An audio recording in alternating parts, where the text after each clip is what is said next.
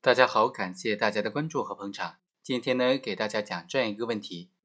三个人共同出资向同一个人同时购买毒品，这三个人在接收毒品准备分配的时候被查获了。此时该怎么认定这三个人的犯罪形态呢？这三个人构不构成共同犯罪呢？通过今天这个案例，和大家简单的来聊一聊。吉林市的吸毒人员李某、刘某，得知同为吸毒人员的王某能够从珠海的王某那里获得便宜的毒品，便通过王某联系到了毒贩王雪，准备购买毒品。后来呢，这三个人分别出资一万三千元、两千七百元、三百元，一同汇入了王雪提供的账户。指定的收货地点就是李某所开的这个足疗店。几天之后。王某从珠海带来了冰毒五包，总共是九十点七二克，快递到了这个足疗店。这个毒品在李某、刘某和王某共同的接收拆包的过程当中，还没有来得及分配，就被公安机关查获了。他们三个人在供述当中都表示，本次收到的毒品，准备按照李某和刘某各两包、王某一包的这种方式来分配。就这个案件，公诉机关就以非法持有毒品罪对三个人提出指控，并认为三个人构成非法持有毒品罪的共同犯罪，应当按照总量来计算他们的犯罪数额。那本案当中，三个被告人应不应该认定为共犯呢？一种意见就认为，检察院的这个观点是正确的，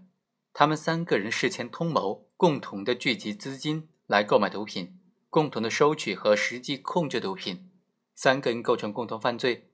应当以非法持有毒品九十点七二克来定罪处罚。另外一种意见就认为，虽然三个人在购买毒品之前有沟通，而且是向同一个毒贩购买毒品，也共同收取了毒品，但是三个人分别出资约定了各自的毒品分配数额，这三个人呢，应当属于同时犯，而并非是共犯。应当按照约定的各自分配数量对三个人来定罪量刑，哪一种观点更加合适呢？我们认为第二种观点可能更加符合法律规定。在本案当中啊，准确的区分同时犯和共犯对他们的定罪量刑事关重大。如果按照共犯的话，都应当在七年以上这个量刑幅度之内量刑；如果按照同时犯，按照各自约定的分配的数量来量刑。则都在三年以下。我们认为三个人是属于同时犯而并非共犯。首先，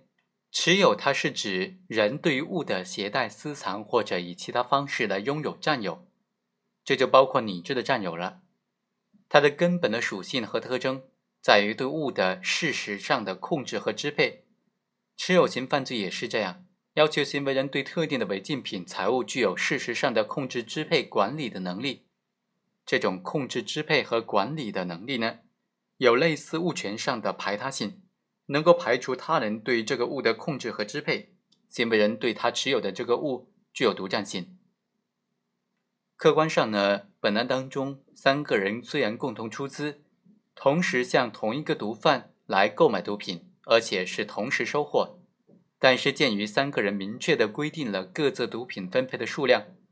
毒品一经分配，三个人仅仅就能够对自己所实际掌握的这部分毒品实施控制、支配和管理，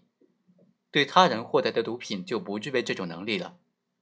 三个人同时来取这一批毒品呢，和三根先后分别取走各自的毒品，他的行为本质上是没有任何的区别的。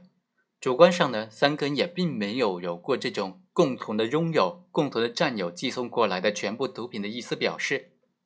而仅仅有在收获之后分别的享有、占有约定数量毒品的这个意思，从主客观相一致的角度来看，应当以约定的分配数量对各个人来定罪量刑。简单来说呢，假如三名被告人在拆包之后分配完毒品，